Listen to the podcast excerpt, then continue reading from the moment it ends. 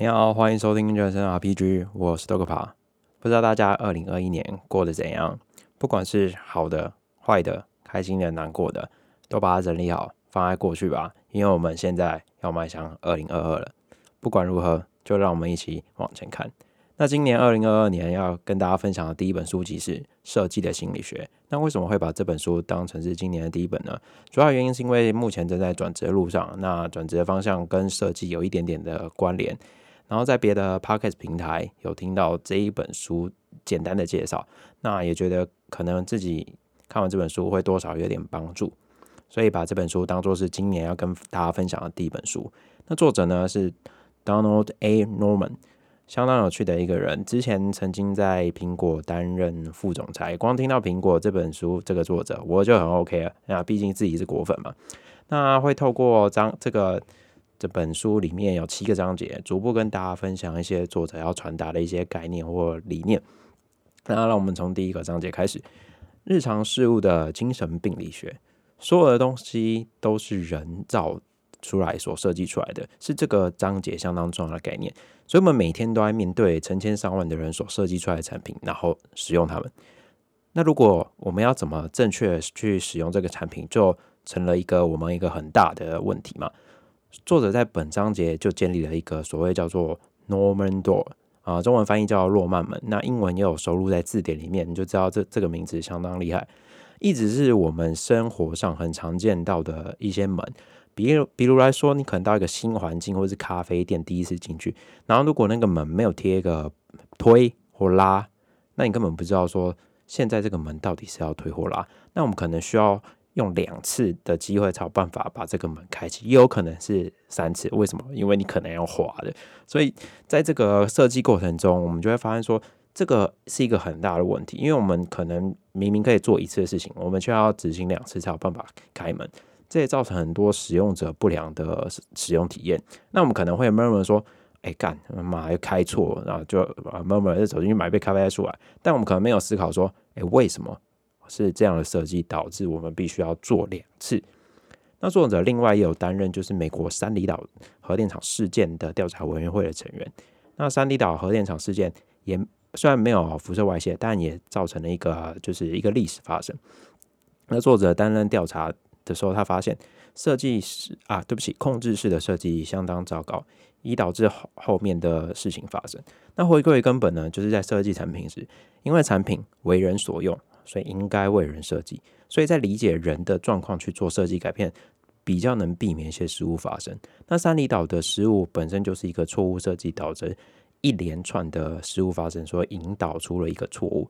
所以从根本来探讨设计的话，我们应该要先使用呃理解说，哎，使用者会在什么样的情境模式或者环境下使用我们的设计，那这个时候就可以避免一些失误跟操作的错误发生。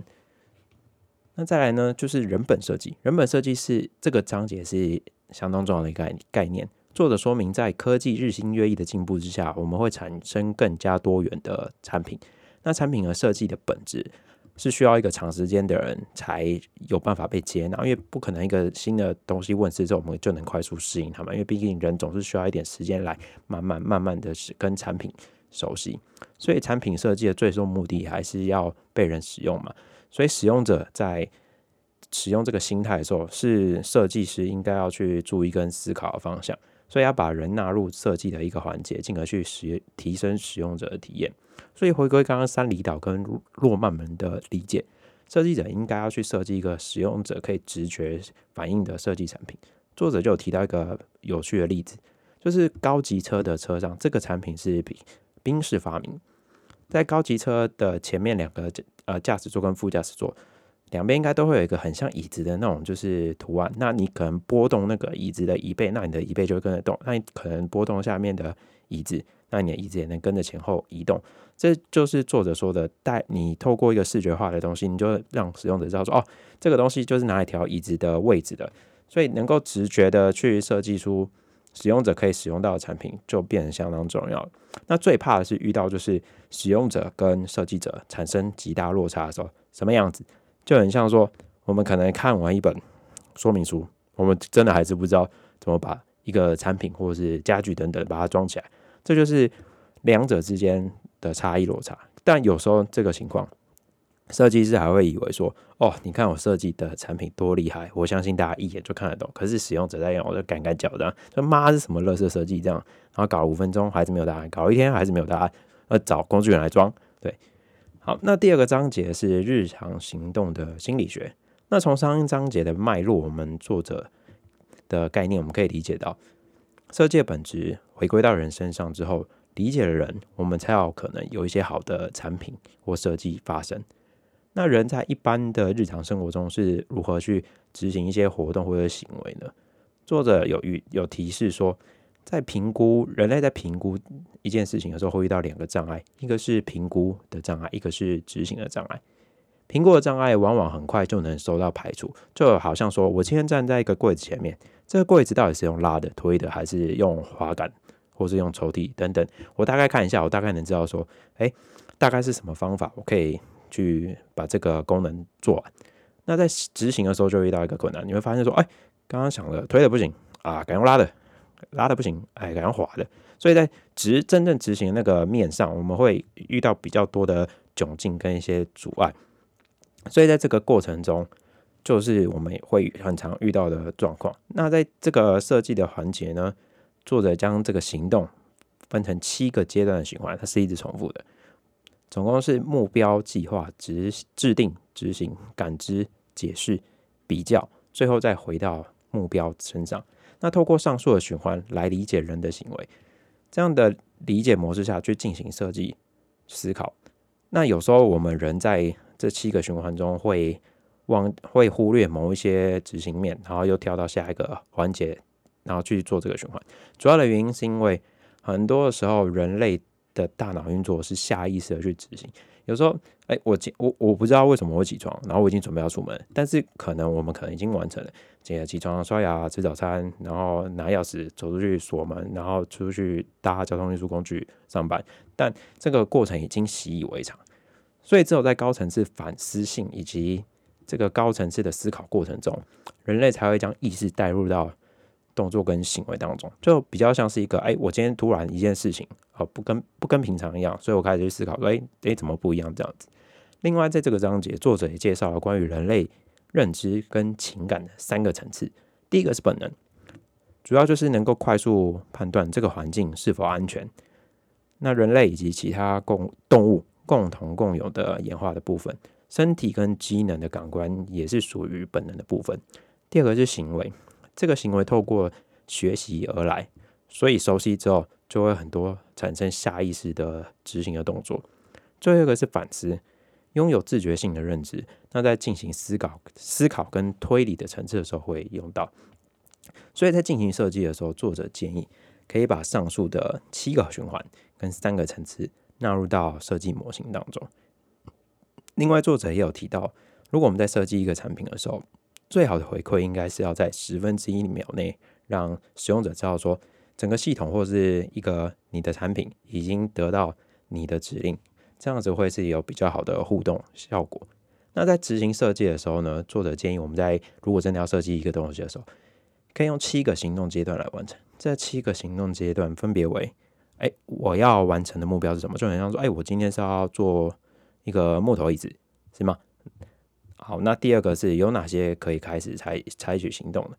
所以可能就是，哎，我要去买一张，就是买一个平板，然后切一切，然后把桌子呃椅子搭起来。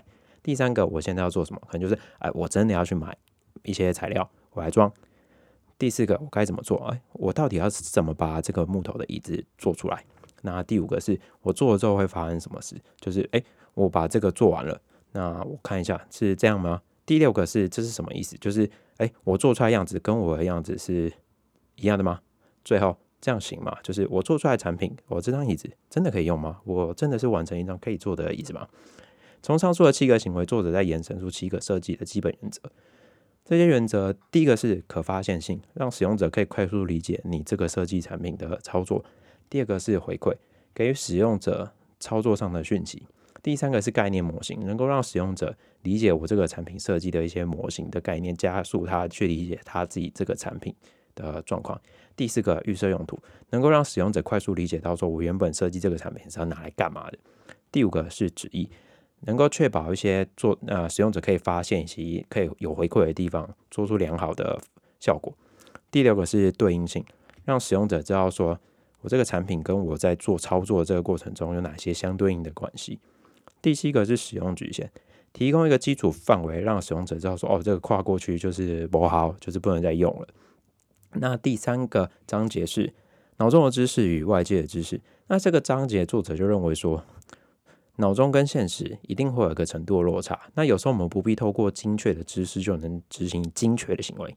举例来说，书中是提到，我们可能不知道一千元跟一百元或五百元的钞票尺寸，然后十元、五块、一块的尺寸，我们都不知道。我相信大家也不知道。我你问我，我现在也不知道。但是我们很。就是能够很快速，别人跟你说，哎，今天要五百，总共要付五百七十八块，你会从皮夹里面掏一张，有如果五百块，你会掏出一张类似咖啡色的，然后一张一颗五十，然后一颗二十三，呃一呃一颗五块，三颗一块，那你就知道怎怎么把这五百七十八块付出去。但我们可能不根本不知道它的尺寸规格，但我们就是知道，所以透过这样的方法，你会觉得说，哎，好像你不真的不知道是不是一件无能为力的事情。那是无能为力没错，但是你还是可以去付钱去做你生活上该做的事情，它不会影响我们的生活。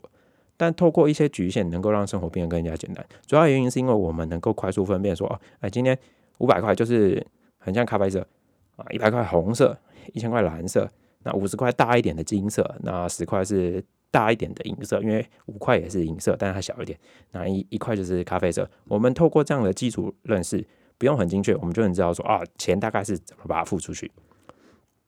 那作者也有提到人类关于知识的一些理解，多数人类是有两个知识去做认知，第一个是陈述性，陈述性就很像说，我们知道说，哎，地图上加拿大在美国上面，那有时候我们会不知道这个陈述性的正确性是我为准，但这也不影响生活。那程序性的知识就好像说，哎，我今天要怎么投篮，我今天要怎么打网球，我要怎么做出一个好吃的面包，这就透过一个反复的程序性的知识，让我们执行，一直执行下，就会变很容易是下意识的动作。那外界知识跟脑内知识的差异，主要的差别在于，外界知识可以透过外界去感测，并且当下取得一些解读状况来吸收。那在第一次使用的时候，你会非常的简单。那脑内的知识呢，则是要透过大脑去检索。所以你脑内没有累积一定的程度的知识之后，你就要花一点时间来去理解认识。那第一次你遇到这个状况的时候，就会变得比较难学习。但是如果你学习之后，良好的一些学习模型，你在脑内中会逐渐变得茁壮。那第四个章节，知道该做什么，局限、可发现性以及回馈。那么在设计的过程中，我们可以透过一些局限性，让使用者知道说哪些操作是行不通的。在局限的这个部分呢，作者提到我们常见的四种。第一个是物理，作者举例到，可能在一个乐高的环呃乐高的包装下，你一看就会马上知道说，哎，A、B、C 这三个积木，A 跟 C 绝对没有办法直接连在一起，一定要透过 B 这个积木来连，就是把三个完全合在一起。这个时候我们看来就知道说，哦，原来大概积木是怎么拼的。另外电池，我相信大家也很常装，你一开你一用眼睛你就看到。正极要装在正极的位置，因为那个凸的点要去放在那个装电池凹的呃凸出来的地方嘛。所以，我们透过物理的方法，我们可可以很快知道说哪些东西是怎么执行，又或者是可不可以执行。第二个是文化，文化礼仪限制我们某些场合可以做的一些事情，以及不可以做的事情。作者就举例到说，我们可能平常走电梯，大家想一下，你平常走电梯之后，你之后会干嘛？啊，可能就会就像作者说的，我们会走进去，转向身体面对。要要去的出口，电梯的门口，那这是一个很常见的文化的感觉。那大众运输交通里面，我们也会有那种大大哎，大家看到一些老弱妇孺去让座，这就是一个文化所累积造成的过程。那文化的局限在不同的时空就会有不同的限制，就好像说日本没有那个啊，日本是没有不爱坐，我呃我记得是这样子吧。那台湾就有不爱坐，那你坐在不爱坐那边刷手机，那人家还会说妈你为什么不让座？然后就黑人问号。再来是意义。现今汽车的刹车灯是我们驾驶踩下刹车之后亮刹车灯，去通知后车驾驶说：“哎，我将要刹车了啊！你看你是要加速还是跟着我刹车，还是跟着我滑，我往前滑这样子？那让后方的驾驶知道说：哦，我前车正在做什么。可是这个意义在目前是有价值，但是在未来自驾车上面，这个刹车灯可能就不再具有意义。为什么？因为不是人开车啦。只要这个汽车能够自己沟通的话，那这个刹车灯的意义就不存在了。所以意义也是会跟文化一样去有所改变。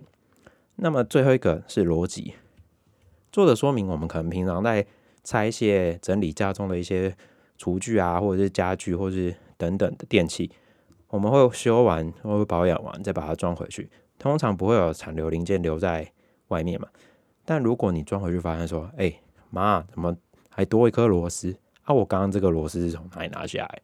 这个逻辑就可以告诉我们说，我们刚刚在装回去的这个过程是有问题的，所以这个局限性就会马上展现出来。你可能就知道，哦，shit，我要再把这些东西拆开，再找到，哎，刚刚这颗螺丝到底是要回到自己原本的哪个位置？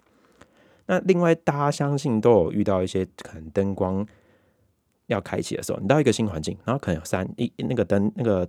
灯座就是灯灯座开关是三个，那我们可能不知道说，哎，开这个是多哪里，开这是哪里，可能要试过两三次之后，才知道哦，原来这个灯所要的位置大概是这样子。所以作者的建议就是，如果你在设计这个部分的时候，你可以去让别人知道说，这个灯光跟现实的实际对应的位置是怎样，这样就会收到很好的效果。又或者是说，你这个空间这个灯光是一次亮的，那你就可以去针对这个空间的预设立场去做一些。设计可能哦，我今天是要拿来开会，开会基本上灯就要全亮啊，或者是哎，我今天是要看一个电呃，在一个空间要一个简报模式，那我就可以调暗一点，别人就知道说啊，开这个灯就会执行什么模式，这是一个最好的设计的概念。那强制性是一个这个章节我觉得相当有趣的部分，因为我们可能会觉得有些强制性的设计是有一些无理取闹等等，但是说到这几个作者提到的论点，我相信大家会认同。在脚踩刹车的时候才能移动排挡杆开车，我觉得这个就蛮合理，避免我们就是真的乱冲嘛。那在未储存档案的状况下关闭这个档案，会跳出储存提示。我相信这大家应该没有办法反对吧？因为如果你真的反对啊，靠背，你这刚刚可能敲了大概五分钟的档案的内容，又要重新打，我相信你会感到哭出来。所以这个概念下去，我们就说哦，原来强制性好像是一个有所帮助的地方。所以在某些情况或是特殊的情况下，强制性能够会有良好的回馈。那整个回馈在设计过程中也是相当重要的。作者又举例，现今我们燃油车在路上行驶是有一些声音可以发生的嘛？那这样的声音，我们可能觉得是很日常，不太重要，就是一个单纯的类似像白噪音的概念。但是对于盲人来说，这些噪音是他们移动的一个准则，他们可以听到说，哦，这个声音是车子要来了，所以我可能要移动，或是不移动。可能现在没有声音，那我就可以移动到我想去的地方。所以这个声音的回馈就给盲人一个相当重要的指标。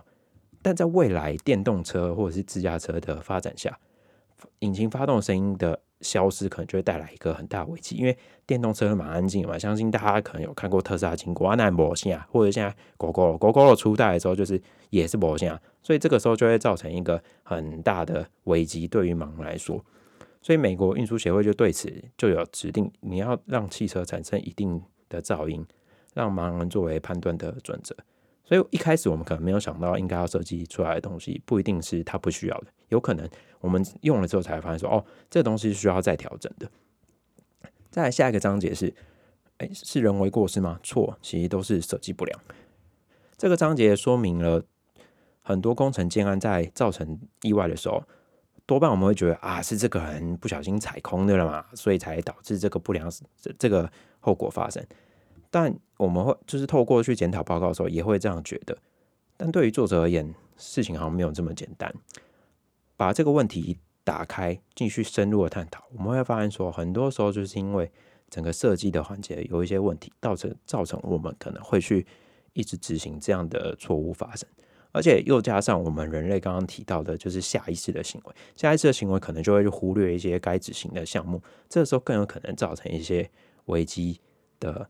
引起，所以就很像说，哎，你看，我们已经很习惯去做一些事情的时候，那个样的危机其实带来更大的可能。就很像说，我们会溺毙的都不是旱鸭子，敢下去游泳的，就是很有可能会溺死。那些不敢游泳的，反而都能活好，好好活在陆地上。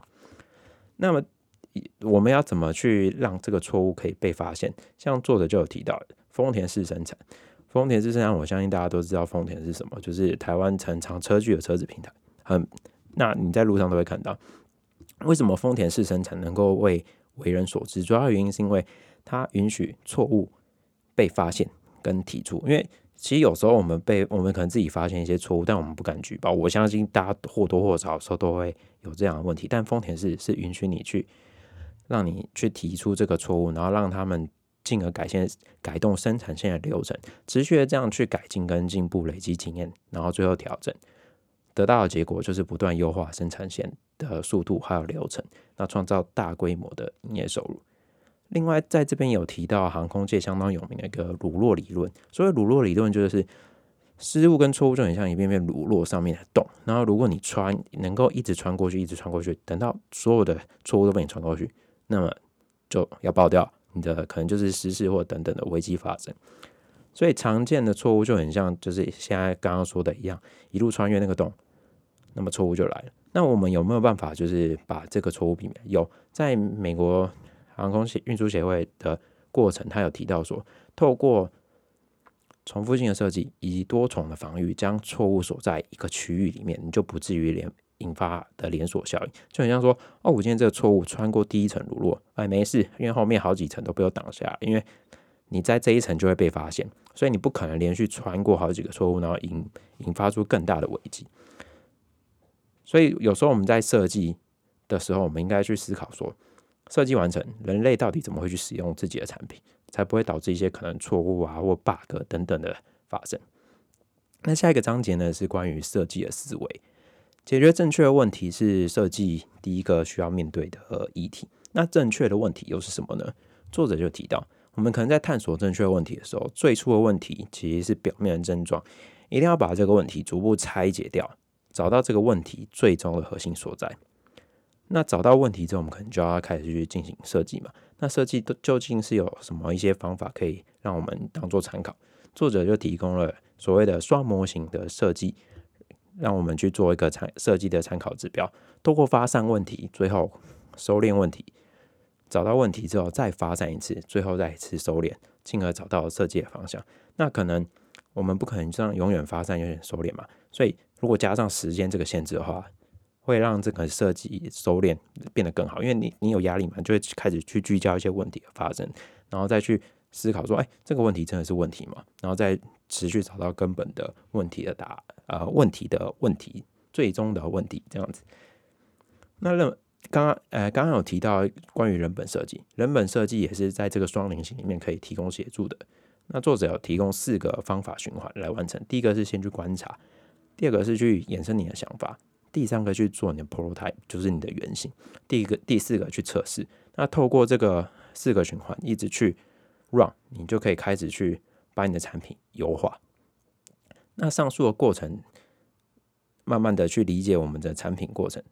那这个章节作者另外有提到一个相当有趣的论点，就是一个产品开始开发那一天就注定落后。相信如果各位，如果可能是一些设计者，应该都或多或少能够体会到这样的感觉。因为我最近在设计一些东西的时候，会发现说，嗯，真的，你一弄下去，你就发现说，啊，到底什么时候会结束？根本已经来不及了。虽然这个是没有压力的时候，你就觉得，哎，是不是可以再快一点，再快一点？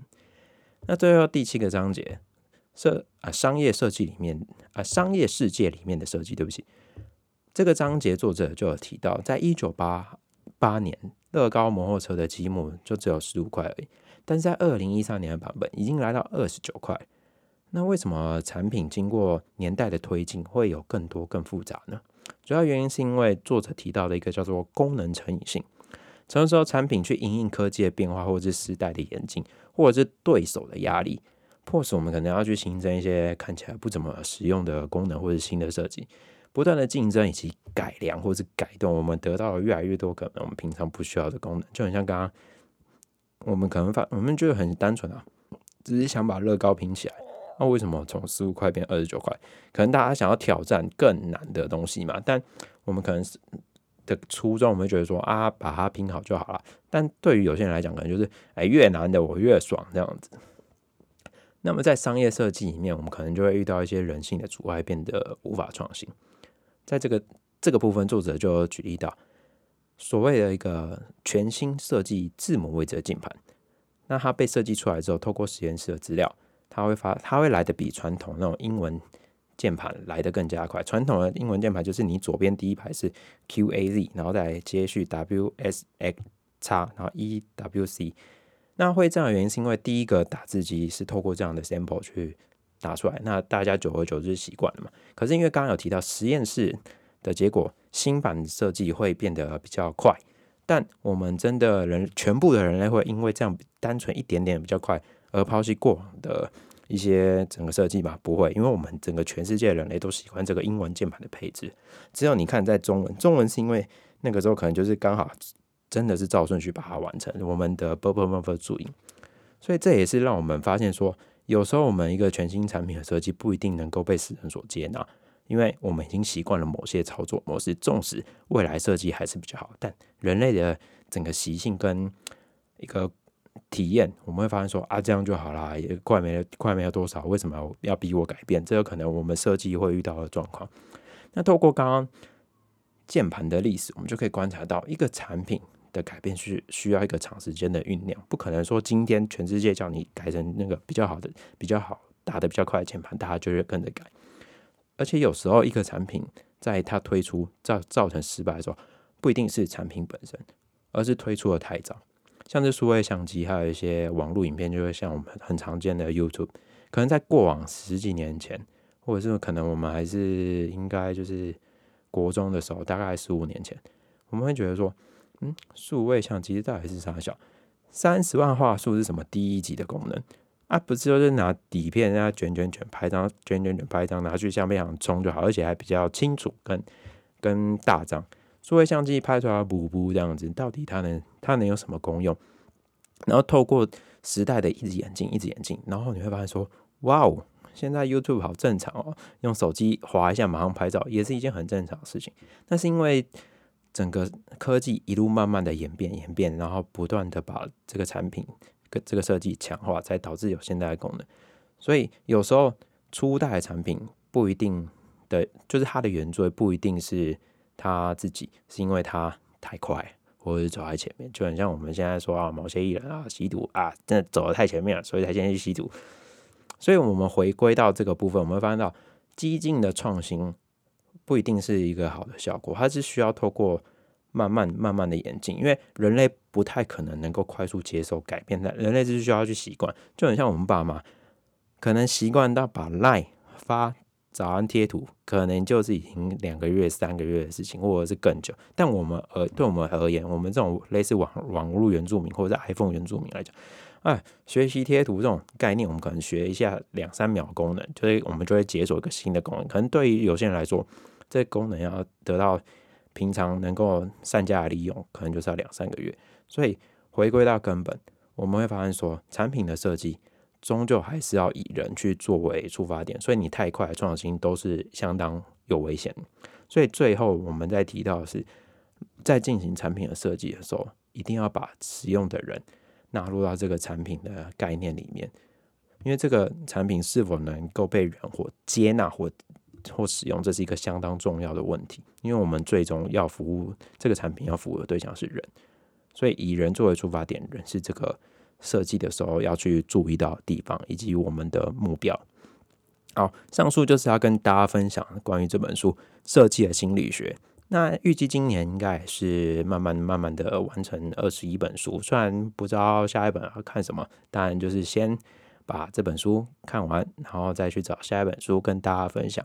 好，希望大家的二零二二都能活出比二零二一更加的精彩。那我们下一本书见喽，拜拜。